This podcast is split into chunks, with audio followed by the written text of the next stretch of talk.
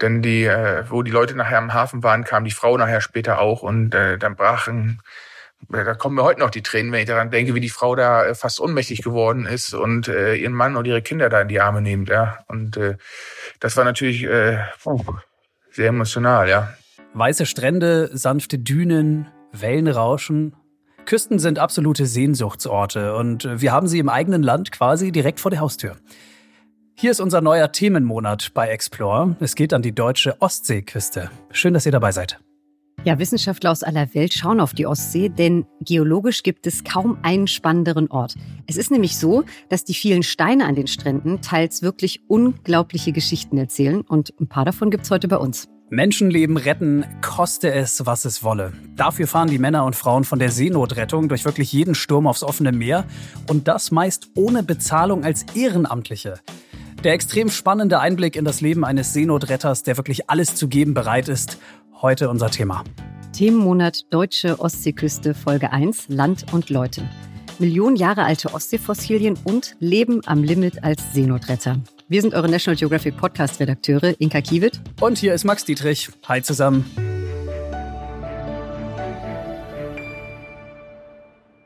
Wir sind thematisch endlich mal wieder in Deutschland unterwegs, denn schon seit Jahren das beliebteste Reiseziel der Deutschen. Genau, Deutschland. Das gilt besonders für die Küstenregionen und vor allem jetzt in einem reichlich unruhigen 2020 wollen und werden wohl noch mehr Menschen im eigenen Land wegfahren als je zuvor. Ich meine, warum auch nicht, oder? Also der deutsche Norden ist wunderschön, er ist sehr abwechslungsreich und äh, auch bei vielen Österreichern und Schweizern beliebt. Also Grüße an die Nachbarn an dieser Stelle. Ja, heute ist die Ostseeküste natürlich viel mehr als nur ein Urlaubsziel. Äh, Kulturraum, Wirtschaftsraum und die Küstenlinie ist ja gleichzeitig das Zuhause für ein paar hunderttausend Menschen. Also es gibt auf jeden Fall ausreichend Gründe, diesen Themenmonat mal anzupacken. Und wir starten wie immer mit unseren Top 3 an kuriosen Fakten, die ihr hoffentlich noch nicht über die Ostsee wusstet. Unser Wissen to go. Fakt 1. Strandkorb-WM.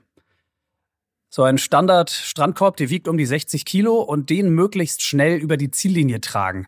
So läuft das bei der Strandkorb-Weltmeisterschaft auf Usedom. Findet jedes Jahr im Januar statt. Äh, die Teilnehmer treten da zu zweit an und wuchten dieses Ding dann irgendwie über eine Strecke von 20 Metern durch den Sand. Gibt auch was zu gewinnen, Pokal, bisschen Geld, aber klar, primär geht's dann natürlich um den Spaß. Fakt 2. Sattelfest. Das Kentucky Derby oder Royal Ascot, das dürften somit die berühmtesten Pferderennen der Welt sein. Aber kaum jemand weiß, dass die älteste Galopprennbahn auf dem europäischen Kontinent im kleinen Bad Doberan ganz in der Nähe von Rostock liegt. Und da könnt ihr jeden Sommer an mehreren Tagen spektakuläre Rennen sehen. Und ja klar, ihr dürft euch auch schick und extravagant kleiden. Das gehört auch in Bad Doberan mit dazu. Willkommen ist aber selbstverständlich jeder, ganz egal, was ihr anhabt. Fakt 3. Langstrecke. 1000 Kilometer am Meer langradeln. Äh, das geht ohne weiteres auf dem Ostseeküstenradweg. Der führt von Flensburg an der dänischen Grenze bis nach Usedom an der polnischen Grenze. Und ein paar Inseln nehmt ihr da auch mit, falls ihr da mal langfahrt. Fehmarn zum Beispiel, äh, Rügen oder auch eher unbekannt, war ich letztes Jahr auch sehr schön, die Insel Pöhl. Und ihr fahrt auf dem Radweg durch kleine Fischerdörfer, ihr kommt durch größere Hansestädte und das Beste, die Strecken sind typisch norddeutsch, weit und flach. Also ihr müsst keine Berge hochstrampeln auf dem Fahrrad. Strandkorb WM, die älteste Galopprennbahn Europas und 1000 Kilometer Radweg. Unsere Top 3 Fakten über die deutsche Ostseeküste. Unser Themenmonat, der beginnt an der schleswig-holsteinischen Küste in der Nähe von Kiel. Und wir starten mit dem ersten Thema dieser Folge, auf das ich mich schon ein bisschen freue, denn egal wo wir sind, Erdgeschichte, umgibt uns. Das ist jetzt kein Geheimnis, aber an der Ostsee können wir alle danach greifen und das im wahrsten Sinne des Wortes. Dafür müssen wir gar keine Experten sein. Wir müssen nur wissen, wonach wir schauen müssen. Und dann merken wir plötzlich, dass sich Milliarden Jahre von Erdgeschichte zu unseren Füßen aufstapeln. Und das, das fand ich mega spannend. Da hast du völlig recht. Äh, Fossilien und Gesteine sind Alltag für viele Menschen an der Ostseeküste. Und einer von ihnen ist der Biologe Dr. Frank Rudolf. Er arbeitet seit Jahrzehnten mit Fossilien, mittlerweile auch im eigenen Museum, dem Urzeithof. Und Herr Rudolf hat uns überzeugt, dass Steine wirklich alles andere als langweilig sind. Im Gegenteil, vieles hat mich echt umgehauen. Und Herr Rudolf hatte uns im Vorfeld wissen lassen, dass kein Ort der Welt erdgeschichtlich so bunt sei wie die Ostsee. Und da wollten wir zuallererst mal wissen, Was bedeutet denn das eigentlich? Die Ostseeküste ist steinreich. Wenn man also an den Strand geht ähm, und nicht unbedingt den, den Badestrand hat, den Sandstrand hat, dann hat man äh, Gesteine, die den Strand bedecken. Und diese Gesteine kommen oder sind mit der Eiszeit zu uns geschoben worden. Wir sprechen von sogenannten Geschieben. Und diese äh, eiszeitlich transportierten Gesteine stammen aus Norwegen, aus Schweden, aus Dänemark, vom Grund der Ostsee aus Finnland bis rüber nach Estland in die baltischen Staaten rein. Und diese Vielfalt, die wir geografisch allein am Ostseestrand haben, das ist natürlich eine riesengroße Vielfalt an Gesteinen, die uns da begegnet. Ähm, vielleicht einmal in aller Kürze, das können wir nicht komplett ausführen heute, aber äh, können Sie uns mal einen Überblick geben, wie die Ostsee eigentlich entstanden ist? Ja, die Ostsee selber ist an sich äh, entstanden durch äh, die eiszeitliche Erosion durch Gletscher. Es gab einen riesigen Eisschild über Skandinavien, der über den Kaledoniden, das ist das ganze Gebirge zwischen Norwegen und Schweden, dort seinen Ursprung nahm. Es schneite immer mehr. Der Schnee ist im Sommer nicht mehr abgetaut. Es bildeten sich riesige Schneepanzer, aus denen nachher Eis wurde.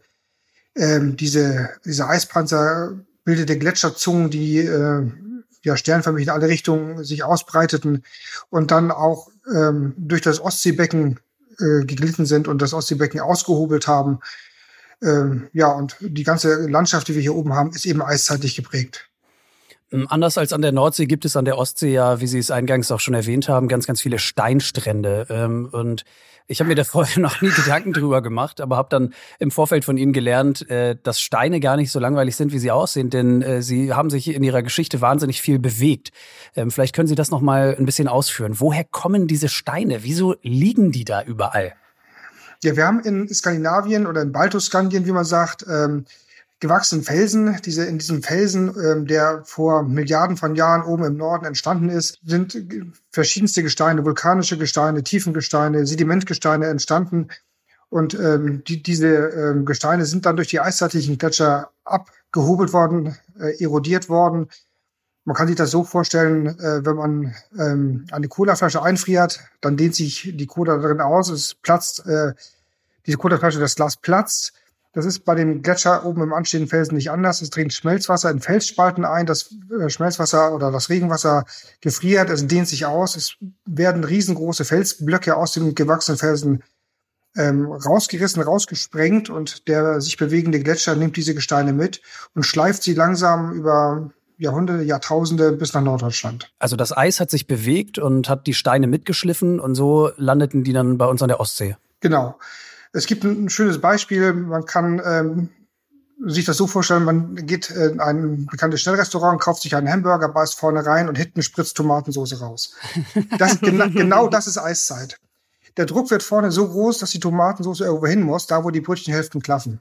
Mhm. Das Gewicht des Gletschers über Skandinavien ist so groß, dass äh, die Gletscherzungen vorne rausgepresst werden und äh, sich bewegen weil immer hinten mehr, immer mehr Schnee fällt, das Gewicht immer größer wird und so bewegt sich ein Gletscher Zentimeter um Zentimeter nach vorne. Und wie alt, äh, wie alt sind die Ostseesteine ganz genau? Können Sie das können Sie das sagen? Ähm, die ältesten Steine am Strand äh, sind tatsächlich äh, rund zwei oder etwas über zwei Milliarden Jahre alt. Was? Die jüngsten nur wenige Millionen. Zwei Milliarden? Milliarden. Das ist also halb so alt wie die Erde. Oh. Wahnsinn. Wahnsinn. Ähm, ich habe gelesen, dass äh, ganz viele Menschen ähm, auch Steine aus der Ostsee rausgenommen haben, um damit ihre Häuser zu bauen. Stimmt das? Natürlich. Alles, was bei uns auf, auf Feldern liegt, ähm, am Ostseestrand liegt, äh, was aus, früher gab es Steinfischerei, wo dann die Gesteine sogar aus dem Wasser rausgefischt worden sind mit riesigen Greifzangen. Mhm. Das hat man benutzt, um, ja, einerseits Häuser zu bauen, Fundamente zu legen, Brücken zu bauen. Ähm, es gibt viele Steinbrücken noch äh, in, in Norddeutschland, äh, aber auch ähm, Wege, Straßen zu pflastern. Hm. Und die Steine fehlen der Ostsee jetzt? Äh, für die Ostsee kann es tatsächlich negative Auswirkungen haben. Durch diese Steinfischerei ähm, werden unter Wasser irgendwelche Blockaden weggenommen, hm. sodass die Wellen ungebremst an den, Stand, äh, an den Strand brechen und tatsächlich äh, zu Küstenzerstörung führen können. Herr Olaf, Sie haben Ihre Leidenschaft mal beschrieben, das fand ich sehr schön, als Steine sind wie Blättern im Bilderbuch der Erdgeschichte. Was, was meinen Sie denn damit? Ähm, es gibt ja Fossiliensammler, die am Strand langlaufen und mit einem Geologenhammer äh, Sedimentgesteine vorsichtig öffnen. Das heißt, man schlägt mit dem Hammer auf die schmale Seite eines Sedimentgesteins, eines früheren Meeresbodens und dadurch ähm, öffnet sich der Stein. Man blickt äh, auf ja Millionen Jahre alte Sedimentflächen, wo dann Fossilien drin liegen können. Mhm. Und dieses Aufschlagen der Steine ist tatsächlich wie ein Blättern im Bilderbuch der Erdgeschichte. Man legt eine Seite auf und hat dann plötzlich den ersten Blick nach 400 Millionen Jahren auf einen ausgestorbenen Tintenfisch zum Beispiel. Das ist schon faszinierend. Mhm. Ja, Sie haben es gerade angeschnitten. Man findet nämlich auch an der deutschen Ostseeküste Fossilien, äh, viele hundert Millionen Jahre alt. Äh, vielleicht können Sie das mal ein bisschen ausführen. Was kann ich denn da alles finden? Also wir können im Prinzip alles finden am Ostseestrand. Das, die Leidenschaft äh, eines Fossiliensammlers beginnt in der Regel mit einem Donnerkeil oder einem Seeigel, den man beim Spazierengehen findet. Mhm. Man, äh, also jeder, der an der Ostsee spazieren geht, blickt demütig nach unten man kennt einen Sammler, einen Fossiliensammler an dem braunen Nacken oder dem blassen Gesicht, weil der immer nun äh, gesenkten Hauptes über den Strand läuft. ähm, und dann entdeckt man irgendwo zwischen den ganzen kleinen Steinen am Strand einen Seeigel, der mit seinem fünfstrahligen Muster anders aussieht als die anderen kleinen Steine, nimmt den mit.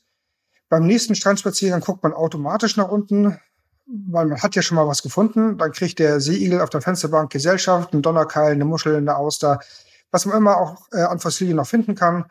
Und äh, wenn man das dann äh, ein paar Mal gemacht hat, dann äh, hat einen die Leidenschaft gepackt und dieser Virus, dieser Steinesammelvirus lässt dann gar nicht mehr los. Gehen wir das mal ein bisschen durch. Also ich habe total Lust, da mal Ausschau zu halten an der Ostsee, wenn ich das nächste Mal da bin. Wie erkenne ich denn solche Fossilien? Es gibt zwei Möglichkeiten. Das eine ist, dass man tatsächlich in den kleinen Ostseekieseln äh, sammelt, sich gerne hinhockt, mit den Fingern im, im äh, Sand oder in dem kleinen oder etwas gröberen Kies poolt und dann guckt, ob man Donnerkeile findet, Seeigel findet, äh, Muschelschalen kann man da also versteinerte Muschelschalen finden. Ähm, kleine Schwämme, die da drin liegen. Äh, Armfüßer, das ist eine, eine Tiergruppe, die äh, heute relativ unbedeutend ist, die aber in der Vergangenheit äh, ja sehr viel vielfältiger war, als sie das heute ist. Mhm. Man kann See Sternrandplatten finden, Seelilien, Stiegelglieder. Es gibt also eine Vielfalt von, von Sachen, die man da entdecken kann. Und wie alt sind diese Fossilien dann? Äh, die normalen kleinen Fossilien, die wir haben, liegen so im Bereich um die 70 Millionen Jahre, stammen aus der Kreidezeit. Das ist das, wo die großen Dinosaurier die Welt bevölkert haben. Und wir können tatsächlich mit sehr viel Glück allerdings äh, Reste von Dinosauriern am Ostseestrand finden.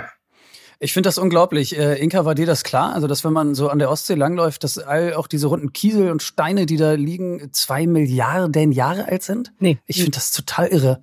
Ja, ich glaube, ich bin da auch schon ganz oft einfach drüber getrampelt sozusagen. Ja, ja. aber wirklich. Ich ja. würde gerne mal wissen, auf wie viele Fossilien ich auch vielleicht schon unbewusst getreten bin, ja. so als ich da langgelaufen bin. Es muss mit ja passiert Hundert, Hunderte. Oh, Wahnsinn. Es, es gibt äh, Sandsteine, äh, in diesen Sandsteinen sind äh, Grabspuren von Würmern oder Kriechsspuren von irgendwelchen unbekannten Organismen drin. Die sind relativ häufig am Strand. Das sind aber zugleich die ältesten Fossilien Deutschlands, die wir da finden können. Aha. Wahnsinn. Das sind also Wattwürmer, die Sedimentschichten durchgraben haben. Wir sehen diese Wohnbauten von solchen Tieren oder Kriegsspuren von solchen Tieren. Die haben ein Alter von 520 bis 540 Millionen Jahre. Unfassbar. Äh, wo an der Ostseeküste kann ich als Laie denn besonders gut Fossilien finden? An welchen Ecken? An, an jedem Strand, wo tatsächlich Steine liegen. Im Sand selber ist es sehr schwierig, da müsste man mit dem Mikroskop unterwegs sein, aber ähm, überall da, wo kleine Kiesel sind, wo große Steine liegen, kann man Fossilien finden. Also das heißt von äh, Flensburg bis nach äh, bis nach Greifswald kein Richtig. Problem, ganze Richtig. Ostseeküste ist möglich. Okay, alles klar. Richtig. Was sind denn äußere Bedingungen, die bei der Fossiliensuche helfen? Äh, kann mir da bestimmtes Wetter oder eine bestimmte Jahreszeit helfen? Ähm, Jahreszeit auf jeden Fall. Ähm, die beste Chance, Fossilien zu finden, ist das Frühjahr, wenn die Winterstürme über die Küste gegangen sind. Am besten, wenn Eisgang war mhm. und die äh, Gesteine ähm, umgedreht worden sind durch Eisschollen, dann kann man natürlich frisches Material finden und ähm, hat etwas größere Chancen. Mhm. Im Sommer waren sehr, sehr viele Touristen schon unterwegs. Jeder Tourist versucht, einen, einen Klapperstein, einen Donnerkeil, einen Seeigel zu finden und da ist natürlich die Chance relativ gering nachher. Mhm. mhm. Zum Herbst kommen wieder die nächsten Herbststürme und dann geht das wieder los. Und äh, jetzt, jetzt möchte ich es auch wissen, was ist denn für Sie der spektakulärste Fund gewesen, den Sie je gemacht haben? Ah, es gibt, es gibt ganz viele Sachen, die, die man tatsächlich ähm, finden kann. Ähm, spannend wird das, wenn man neue Tiergruppen findet, äh, neue Tierarten, die bisher noch nicht bekannt sind. Zum Beispiel, weil die Schichten, äh, aus denen dieses Gestein besteht, in Skandinavien gar nicht mehr existieren, weil sie vom Eis komplett abgetragen sind. Und wir dann bei uns ähm, Tiergruppen finden, die äh, es nirgendwo anders sonst auf der Welt mehr gibt. Mhm. Ich habe zum Beispiel eine Seelilie mal gefunden. Das ist ein, ein pflanzenähnliches Tier mit Seeigeln, Seesternen verwandt, ähm, aus dieser Zeit und diesem Gestein, die einzige, die man bisher kennt. Es gibt auch anderes, was man da noch finden kann. Herr Rudolf, werden dann äh, diese Tiere, wie zum Beispiel diese Seelilie, von der Sie gesprochen haben, wird sowas dann auch nach Ihnen benannt? ähm, gibt es durchaus, ja. Es gibt, ich glaube, vier Tierarten, die meinen Namen tragen. Wirklich? Ähm, ja, natürlich. Ähm, ist das dann das sowas Lateinisches wie Seelilius Rodolfi oder so? Sowas? So in der Art, genau. Ja, wirklich? sowas gibt es, ja. Das ist ja irre. Das ist ja eine Wahnsinnsehre, oder? Natürlich. Ich meine, damit sind Sie Teil der Erdgeschichte. Ja, hoffentlich. Also, Herr Rudolf, uns haben Sie Lust gemacht, äh, beim nächsten Mal an der Ostsee selbst mal loszuziehen und Fossilien zu suchen. Ähm, was sollten wir als Laien im Umgang mit äh, Ostseefossilien denn besser bleiben lassen? Gibt es da irgendwas? Ähm, wenn wir Exkursionen machen, wir sagen immer, dass wir ähm, nicht auf irgendwelchen Feuersteinen rumklopfen sollten. Feuersteine ähm, brechen splittrig, sind sehr, sehr scharfkantig. Ähm, ich kann mich selber verletzen, kann aber durch die Scherben dann ähm, am Strand äh, die, den anderen Touristen Gefahr bereiten oder den Hunden, die dann rumlaufen, äh, die sich die Füße aufschneiden können. Also nicht auf Feuerstein klopfen, wenn Fossilien drin sind und die sind im Feuerstein recht häufig dann kann man die sowieso nicht aus dem Gestein rausschlagen, weil die immer mitten durchbrechen. Mhm. mhm. Äh, also nicht auf Feuerstein klopfen. Das ist das eine. Mhm. Ähm, eine andere Gefahr, die wir am Strand haben, ähm, ist oder betrifft hauptsächlich die Bernsteinsucher. Es gibt so 70, 75 Jahre nach Ende des letzten Weltkrieges bei uns immer noch Munitionsreste in den ähm, Gewässern der Ostsee. Und ähm, da gibt es sogenannte Brandbomben, die mit weißem Phosphor gefüllt sind. Diese Brandbomben, diese Metallhülsen äh, rotten mit der Zeit durch und dieser weiße Phosphor wird freigesetzt. Der ist im Meerwasser unbeständig haltbar, sieht genauso aus wie Bernstein, fühlt sich an wie Bernstein, ist genauso schwer wie Bernstein, liegt an denselben Plätzen am Strand wie der Bernstein. Nur wenn ich ihn in die Tasche stecke, der wird trocken und erreicht Körpertemperatur, brennt er von selber weg und brennt mit 1300 Grad ab. Oh Gott. Und das gibt ganz, ganz fürchterliche Verletzungen. Irgendwas muss es ja geben, wie man das unterscheiden kann, Bernstein und Phosphor. Nein. Also der ist tatsächlich so, so ähnlich, ähm, dass man den, ähm, oder dass der Laie den mit Sicherheit nicht unterscheiden kann von dem echten Bernstein. Das heißt, wenn ich ähm, an einem Ostseestrand jemanden sehe, der panisch gerade ins Wasser rennt, dann brennt dem äh, ein Phosphor ja, in der Hosentasche weg. Das, das könnte durchaus passiert sein. Ähm, es ist extrem selten. Es gibt äh, in Schleswig-Holstein äh, vielleicht zehn Vorfälle in den letzten zehn Jahren, wo es zu Verletzungen gekommen ist. Und bei den Millionen von Touristen, die bei uns am Strand äh, rumlaufen, ist es extrem selten. Ich habe sowas noch nie gefunden. Hm. Aber ich möchte nicht der eine sein, der das Ding tatsächlich dann versehentlich in die Tasche steckt. Mhm. Ja, das, das Deswegen ich. der Tipp, wer Bernstein sammelt am Strand, immer mit einem kleinen Eimer, einer kleinen Tüte unterwegs sein, da die ganzen Funde rein tun. Wenn es zischt und knallt, dann kann ich die Tüte fallen lassen. Äh, oder den Eimer. Wenn äh, dieser, dieser Phosphor, wenn der äh, warm wird, zerläuft der, wird eine zähe, klebrige Masse und die kriege ich nie wieder aus der Hosentasche raus. Hm. Und das sind tatsächlich ganz fürchterliche Verletzungen, die da passieren können. Glaube ich. In vielen Ländern ist es ja verboten, selbstgefundene Fossilien zu behalten. Wie ist das denn an der deutschen Küste geregelt? Also wir haben kein Fossilienschutzgesetz. Hm. Es gibt in Mecklenburg äh, die Regel, dass Sedimentgesteine mit über einem Meter Kantenlänge äh, automatisch Geotope sind, also geschützt sind. Ähm, aber ein Meter großes Gestein werde ich mit meinem kleinen Geologen haben wir sowieso nicht zerlegen können. Hm. Ähm, und die Fossilien, die wir bei uns am Strand finden, dürfen wir tatsächlich alle mitnehmen. So Faustregel, das, was in so einen Wassereimer passt oder was ich in meinen Sammelrucksack stecken kann, das kann ich mitnehmen. Okay. Wenn es allerdings bedeutende Sachen sind, dann kann man die natürlich sehr, sehr gerne mal an einem Museum äh, oder an der Universität vorzeigen. Und äh, vielleicht gibt es tatsächlich eine neue Art, die dann nach mir benannt wird. Ähm, Herr Rudolph, Sie sind promovierter Biologe. Warum haben Sie sich denn nie mit lebenden Tieren befasst, sondern immer nur mit den Toten? also ich bin, ich gehe natürlich von den, von den lebenden Tieren aus. Aber das, was äh, wir uns oder was uns in den Fossilien begegnet, sind natürlich auch Lebewesen gewesen. Die haben genauso gelebt wie die Tiere heute. Und man kann biologisch gesehen dasselbe mit den Tieren damals machen wie mit den Tieren heute. Wir können Untersuchungen machen über die Ontogenie, also die Entwicklungsgeschichte der Tiere vom, vom Ei bis zum erwachsenen Tier. Wir können Augen untersuchen, wir können äh, Lebensweisen rekonstruieren. Also es funktioniert alles genauso wie mit den Tieren heute. Können Sie uns das nochmal beschreiben, Herr Rudolf, was es für Sie bedeutet, am Strand nach spannenden Steinen und Fossilien zu suchen? Was, was macht das mit Ihnen? Also das eine, man schaltet völlig ab. Man kann entspannen, man kann, geht am Strand lang, man kriegt den Kopf frei. Durch Wind und Wellen, die da, äh, die Naturgewalten, die da auch mitunter herrschen, ähm, ist es wirklich so, dass man äh, völlig abschalten kann. Weg vom Schreibtisch, einfach mal die Seele baumeln lassen. Und dann äh, diese Faszination mit den Millionen, Milliarden Jahren, mit denen man zu tun hat, mit der Chance, Neues zu entdecken, das ist schon was, was ganz Besonderes. Da wird ganz viel ja, Glückshormon ausgeschüttet, Adrenalin ausgeschüttet. Ja. Sie führen schon so lange Gruppen über die Strände äh, für Fossilienspaziergänge an der Ostsee in Schleswig-Holstein. Was sind denn in all den Jahren so Erlebnisse gewesen, die sich bei Ihnen eingebrannt haben? Ja, äh, ich hoffe nicht, dass es äh, Phosphor war in Ihrer Tasche, was sich eingebrannt hat, aber was, Nein, sind, was sind der Erinnerungen gewesen? Ja, was ist Ihnen besonders im Kopf geblieben? Also toll ist, wenn man mit mit Kindern an den Strand geht. Äh, wir wohnen hier etwa eine Dreiviertelstunde, halbe bis Dreiviertelstunde vom Strand entfernt waren mit einer, ich glaube, einer dritten oder vierten Klasse, äh, sind wir mit dem Bus zum Strand gefahren. Eins dieser rund zehnjährigen Kinder ist dann über den Deich gekommen, hat an den Strand geguckt und sagte, das ist also die Ostsee. Hat es also nicht geschafft, in seinen zehn Lebensjahren einmal diese 30 Minuten bis zum Strand hinter sich zu bringen. Und das war so schon beeindruckend, dass ein, ein Kind mit zehn Jahren hier bei uns mitten in Schleswig-Holstein äh, zum ersten Mal die Ostsee sieht. Mhm. Mhm. Ähm, andere Kinder, die äh, kommen dann an den Strand, bücken sich einmal und heben einen drei Zentimeter großen Haifischzahn auf. äh, versteinert 50 Millionen Jahre alt. ähm, wo wir Sammler natürlich schon, schon jahrzehntelang danach suchen und äh, mit, mit viel, viel Mühe vielleicht mal ein oder zwei gefunden haben. Und das Kind äh, kommt eben hin und hebt einen auf und sagt, was ist das denn hier komisches? das ja, ich die, die, Kinder haben alle viel, viel Spaß natürlich am Strand. Hat das, hat das Kind den Heizzahn abgegeben oder war es dann das, der Schatz nein, des Kindes? Das dürfte es auf jeden Fall behalten. Ach, schön, sehr gut.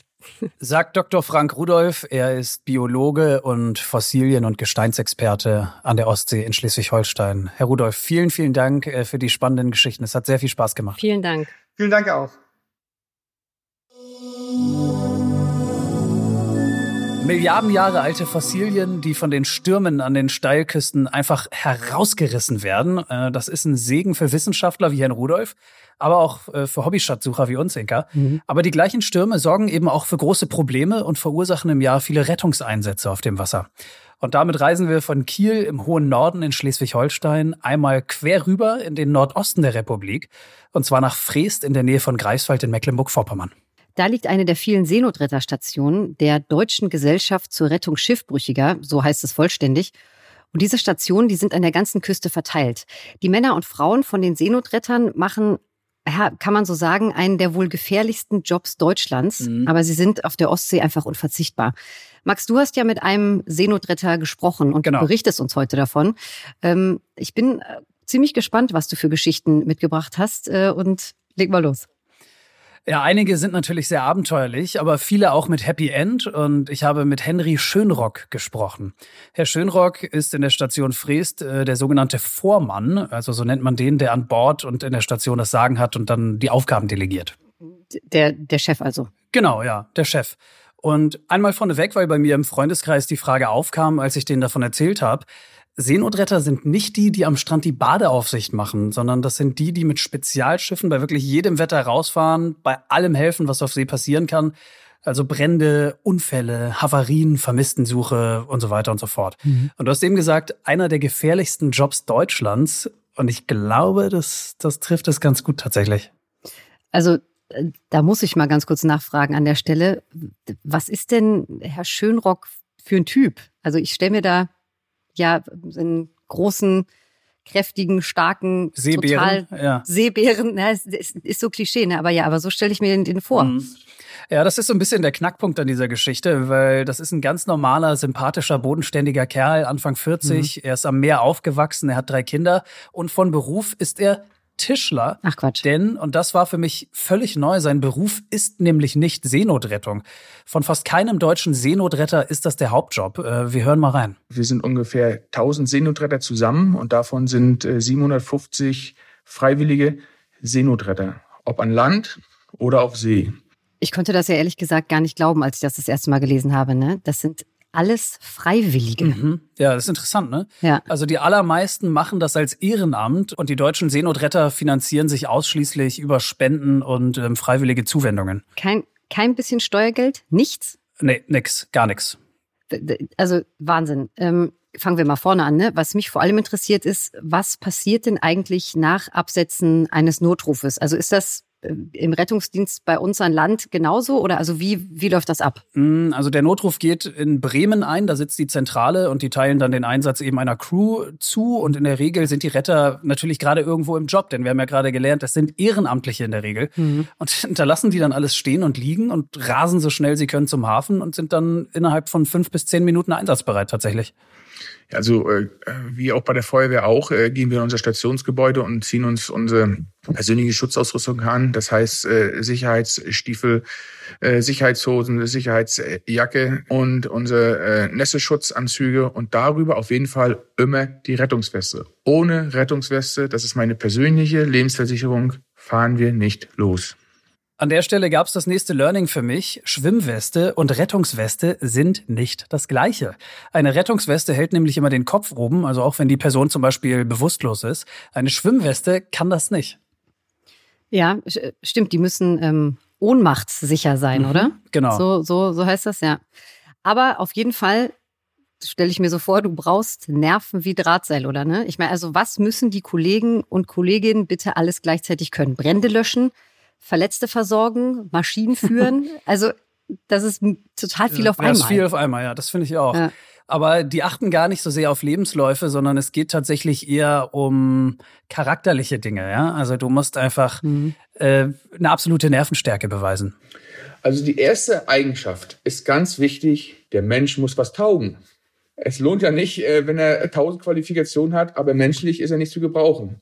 Ja, deswegen, das muss natürlich an erster Stelle stehen. Dann muss er die Sicherheitslehrgänge äh, absolvieren, um da reinzukommen bei uns. Das fand ich ja sehr treffend. Der Mensch muss was taugen. Mhm. Äh, und, das, und das stimmt schon. Du musst mit Extremsituationen selbst wirklich sicher umgehen können. Da erinnere ich mich noch ganz gut aus meiner Zeit als Rettungssanitäterin. Aber ganz ehrlich, das alles noch auf einem Schiff im Sturm? Also ich weiß ehrlich gesagt mhm. nicht, ob ich das äh, Heftige leisten Vorstellung, könnte. ne? Ja. Was sind denn so die häufigsten Einsätze, die Herr Schönrock fährt? Also ganz klar im Sommer, da ist natürlich Hochsaison wegen der vielen Touristen. Ja, die kennen sich nicht aus, die mhm. treiben dann ab etc. Ähm, das liegt aber auch daran, dass viele die Ostsee dann doch unterschätzen. Ja, also da geht es mhm. auch ausdrücklich um geübtere Skipper, hat er mir gesagt. Wir haben natürlich hier viel in unserem Revier mit äh, Flachs zu kämpfen und äh, die Ostsee geht in Greifswalder Botten rein, sprich tiefes Wasser, auf flaches Wasser und da ist die See manchmal so kapplig, kurze, hohe Wellen, dass viele äh, Nordseefahrer manchmal zu uns sagen, Mensch, äh, die Ostsee ist doch kein Ententeich, ja. Und ob nun Nord- oder Ostsee, jedes Gewässer hat seine Tücken. Also bei mir reicht ja schon ein ganz leichtes Schwanken im Boot und ich werde schon seekrank. und ich kann mir gut vorstellen, dass es auf der Ostsee auch mal wirklich heftig zugehen kann. Mhm. Vor allem, wenn die zu Rettenden ja in diese Panik geraten ne? oder einfach mhm. Angst vor dem Ertrinken haben. Und ich, das kenne ich auch noch aus meiner Rettungssanitätszeit.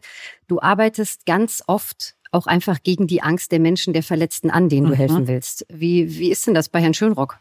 Äh, ganz genauso, ganz genauso wirklich. Mhm. Also da vergessen die Leute plötzlich die einfachsten Dinge. Äh, das ist ja auch relativ normal, aber die wissen dann halt plötzlich wirklich nicht mehr in der Panik, wo unten und oben ist. Ne? Es gibt zum Beispiel eine Situation, was ich schon oft gesehen habe bei Seglern, bei Einhandseglern, die wir aus äh, einer äh, Notsituation rausgeholt haben, die sehr erfahren waren oder wirkten, dass diese Segler zum Beispiel nicht mal mehr einen äh, einfachen Palstick können. Und äh, die sind so aufgeregt und so aufgewühlt. Ich sage dann immer, mach eine doppelte Schleife, schmeiß irgendwas rüber, egal, das wird schon halten. Oder so, dass die Leute nicht verunsichert werden, dass sie nicht dann äh, zwei Minuten versuchen, einen Palstick zu machen, weil sie so aufgeregt sind und ihn gar nicht können, obwohl sie ihm 30, 40, 50, 60 Jahre perfekt beherrschen ich kriege auch so keinen Palstick hin, so ein, so ein Seemannsknoten.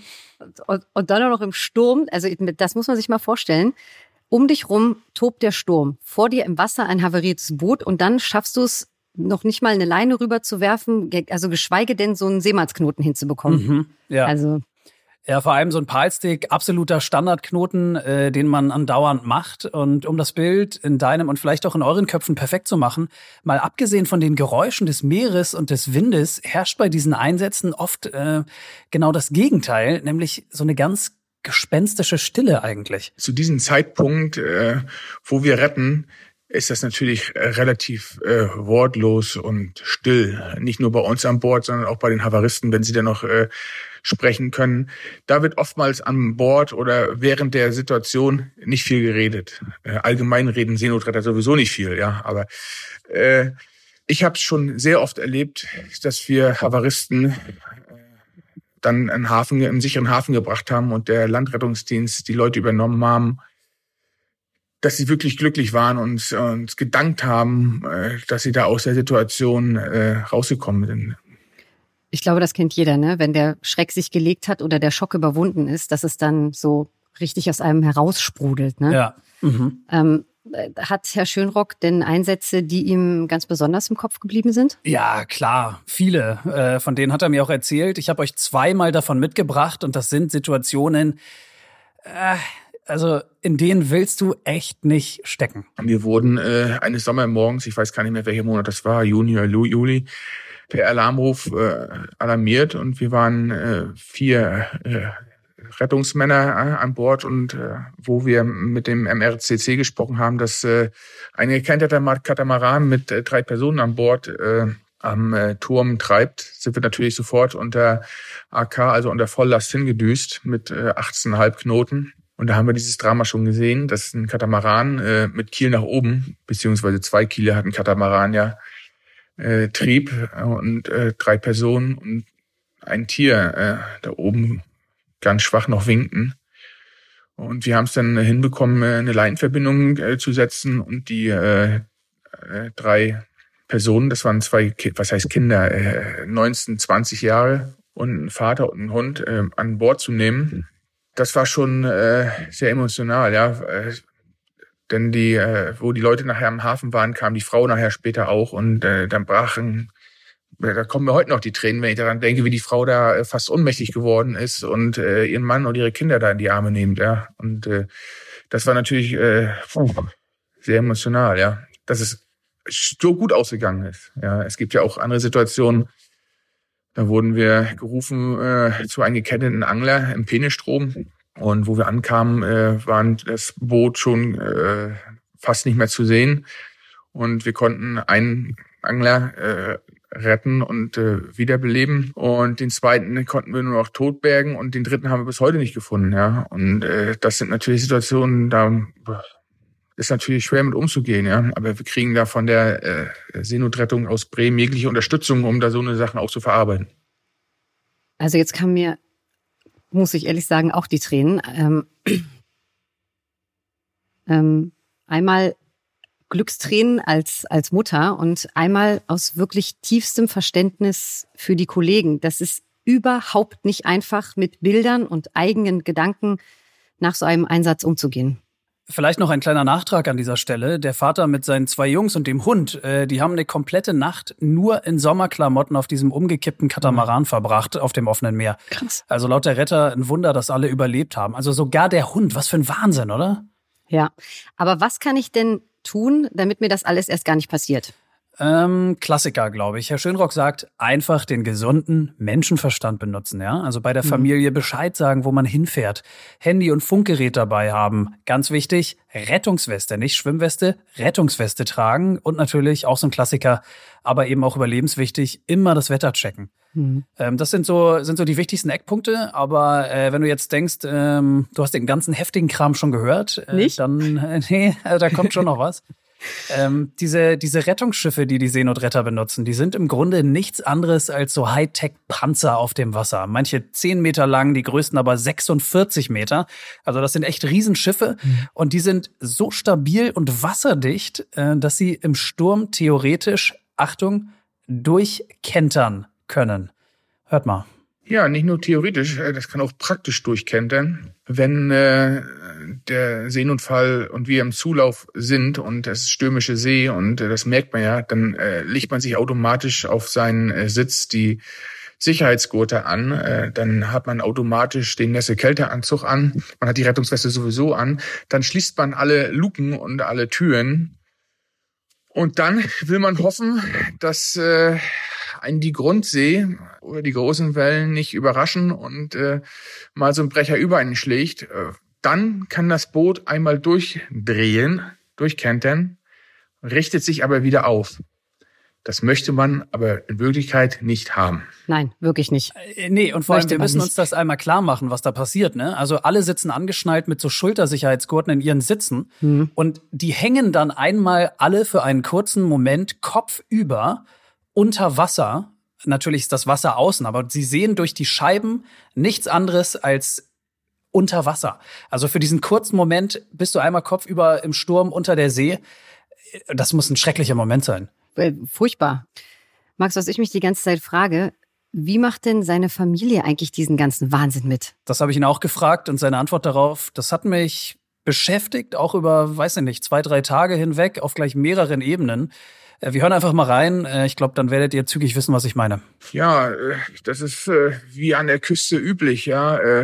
Gerade hier in Frees ist ja eins der mit der floriensten Fischereihäfen noch in Norddeutschland meine Familie auch die Familie meiner Frau kommen aus der Fischerei und äh, eins nur am Rand erwähnt, äh, in meiner Familie sind äh, die meisten Menschen ertrunken. Dann kommt erst Krankheit und Krieg.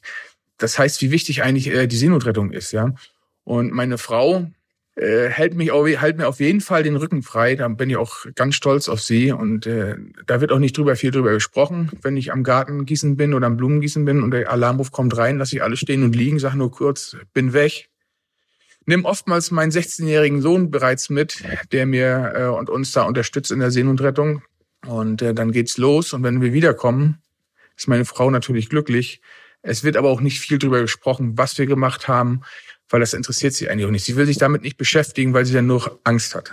Was für eine bewundernswerte Familie, oder? Diese Angst, die muss so zermürbend sein. Ja, vor allem, das habe ich ja auch davor schon gesagt, das hat mich auf mehreren Ebenen gleich beschäftigt. Also er hat diese mhm. Motivation, weil er eben ertrunkene Familienmitglieder hat. Das ist das Erste. Das Zweite ist, diese Motivation münzt sich schon in seinen 16-jährigen Sohn um. Das heißt, er nimmt wirklich sein eigenes Kind mit in den Sturm. Das muss man sich mal vorstellen. Mhm. Und das dritte ist dann, dass wie der Rest der Familie das irgendwie aushalten muss. Ja. ja? Also wenn, wenn er und sein, sein Sohn dann wirklich losfahren und die einfach nur hoffen, dass die heil wiederkommen. Ja. Also das finde ich für ein Ehrenamt schon ziemlich gewaltig, muss ich sagen. Total, total. Bleibt eigentlich nur noch eine Frage offen was treibt diesen Menschen an, ja, der im Ehrenamt bereit ist, für Fremde auf der Ostsee sein letztes Hemd und eventuell auch sein Leben zu geben. Ich meine, es geht ja letztendlich nur um die Seenotrettung, es geht ja auch um die Feuerwehr und THW und was es nicht alles gibt. Wir dürfen es nicht aus den Augen verlieren, dass wir eine Gesellschaft sind und wir füreinander da sind. Und da ist natürlich die, äh, die Seenotrettung auch mit an erster Stelle, dass wir Freiwillige brauchen, um diese, dieses abzusichern. Ja. Wir müssen füreinander da sein. Das sagt Henry Schönrock. Er ist Vormann auf der Seenotretterstation in Freest in der Nähe von Greifswald. Also vielen Dank für diesen spannenden und wichtigen Einblick und vielen Dank auch an alle anderen freiwilligen Seenotretter und Seenotretterinnen an den deutschen Küsten. Danke, dass ihr das macht.